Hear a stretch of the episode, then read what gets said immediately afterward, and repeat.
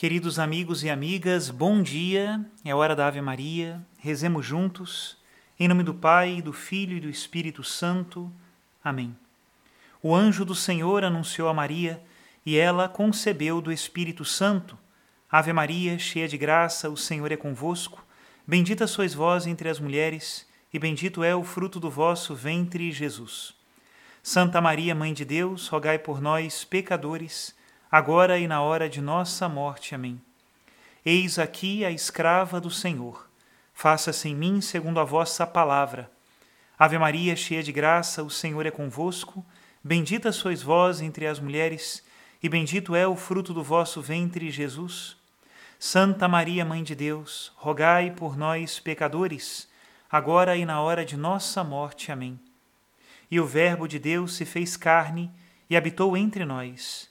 Ave Maria, cheia de graça, o Senhor é convosco. Bendita sois vós entre as mulheres, e bendito é o fruto do vosso ventre, Jesus. Santa Maria, Mãe de Deus, rogai por nós, pecadores, agora e na hora de nossa morte. Amém. Rogai por nós, ó Santa Mãe de Deus, para que sejamos dignos das promessas de Cristo. Oremos. Infundi, Senhor, em nossas almas a vossa graça, nós o suplicamos para que nós que conhecemos pelo anúncio do anjo a encarnação de Jesus Cristo, vosso Filho e nosso Senhor, cheguemos por sua paixão e morte de cruz à glória da ressurreição da carne. Pelo mesmo Cristo nosso Senhor. Amém. Em nome do Pai, do Filho e do Espírito Santo. Amém. E hoje, queridos irmãos e irmãs, o nosso assunto é Jesus Cristo. Vamos analisar alguma das suas parábolas, segundo o escrito de José Miguel Ibanes Langrois. O nome do livro é Jesus, uma figura fascinante. Está publicado pela editora Quadrante. E hoje nós oferecemos uma pequena degustação. Falaremos sobre as parábolas de Jesus e hoje sobre a parábola do semeador. Ouçamos. Três parábolas do Mestre. Jesus ensinava ao povo de muitas maneiras, mas, sobretudo, através de parábolas. O que são as parábolas?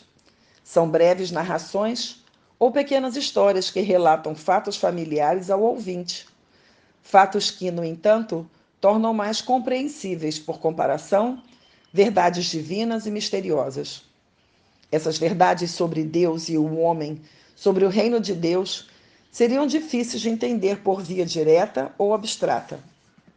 As parábolas são, por assim dizer, a pedagogia de Cristo. Os mestres de Israel já usavam esse método, mas, se relacionarmos as suas parábolas com as de Jesus, descobriremos que estão longe do brilho e da clareza das do Mestre de Nazaré, que se tornaram providenciais ao longo dos séculos. Essas simples histórias falam, por exemplo, de semeadura e colheitas, de barcos e redes, de dramas familiares, de acontecimentos domésticos que estão ao alcance de todo mundo, mas através deles, Jesus nos revela os maiores mistérios do ser divino e do coração humano. Portanto, inclusive uma criança poderia entender essas histórias, mas nem os maiores sábios podem compreender todo o seu sentido. O semeador. Relatarei em primeiro lugar uma parábola baseada no mundo agrícola era uma vez um semeador que saiu para semear a sua semente, como se costumava fazer na época e ainda hoje, espalhando-a com a mão na terra arada. Uma porção das sementes caiu pela estrada e as aves a comeram. Outra parte caiu num terreno pedregoso e a semente começou a brotar, mas o sol a secou, pois não tinha raiz. Outra parte caiu entre espinhos e ervas daninhas, que a sufocaram. E por fim, uma porção da semente caiu em boa terra, onde germinou e deu bom fruto, mas em graus diferentes. Aqui 30 por um, ali 60 por um, mais adiante 100 por um. Quando os discípulos perguntaram a Jesus sobre o significado dessa e de outras parábolas do mesmo tipo, ele explicou que o campo é o mundo que o semeador é Deus em pessoa, que a semente é a palavra de Deus, a graça divina. a boa notícia do seu reino que chega aos homens e que os distintos terrenos são as almas humanas. Somos cada um de nós, com as nossas diferentes disposições para receber os dons e os chamados do céu.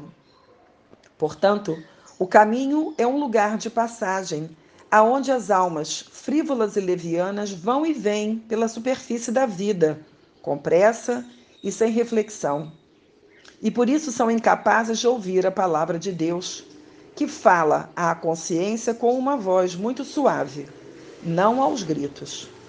O pedregal, o pedregal com pouca terra fértil significa as almas que começaram com alegria a caminhada até o reino, mas a sua falta de raiz interior e de profundidade lhes impede de perseverar nela, sobretudo quando surgem as contrariedades, e então abandonam o caminho, o caminho divino da terra. Os espinhos e as ervas daninhas são a sedução das coisas mundanas, a preocupação desordenada por riquezas, prazeres, pompas e honras, a beleza corporal, o êxito terreno, o poder, a vaidade, essas inúmeras ilusões que terminam por sufocar as inspirações do Espírito Santo nas almas. E por fim, chegamos à boa terra, ou seja, as almas preparadas e bem dispostas para corresponder aos chamados do céu, para abrir-se à graça de Deus. Mas o fruto divino é muito variado, desde o mínimo, passando por diversos graus, até chegar a 100%, que é a santidade ou entrega plena a Deus e ao próximo. Essa historinha agrícola, com o seu ar quase ingênuo, é uma parábola do destino humano na terra e na eternidade e nos revela algo misterioso. A indescritível variedade dos nossos caminhos em termos do bem e do mal, as mil formas da santidade e do pecado e da mediocridade, e a origem dessas diferenças que prolongarão depois do julgamento de Deus pelos séculos sem fim. É curioso que Jesus não fale aqui do pior obstáculo humano, que é o pecado grave ou mortal, mas das indisposições sutis, que podem parecer pequenas e bastante comuns. Certa frivolidade na busca do sentido da vida, certo adormecimento da consciência moral, certo mergulho excessivo nos bens e prazeres. É curioso que Jesus não fale aqui do pior obstáculo humano, que é o pecado grave ou mortal, mas das indisposições sutis que podem parecer pequenas e bastante comuns. Certa frivolidade na busca do sentido da vida, certo adormecimento da consciência moral, certo mergulho excessivo nos bens e prazeres daqui de baixo, certo esquecimento mórbido do céu e do inferno depois da morte, certa inconsciência do poder grandioso, mas terrível da nossa liberdade. Mas tais atitudes são suficientes para nos fazer ganhar ou perder para sempre a grande oportunidade da nossa vida. E por isso, a parábola é como um grande chamado e, ao mesmo tempo, uma severa advertência sobre o que estamos fazendo nos nossos dias na terra. A todo momento, uma chuva de graças desce do céu sobre as almas.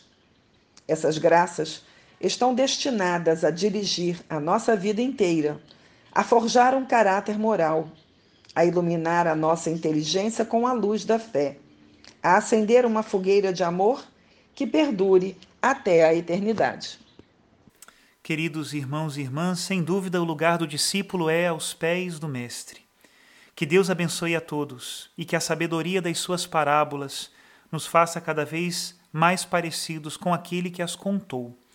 Abençoe-vos o Deus Todo-Poderoso, Pai e Filho e Espírito Santo. Amém.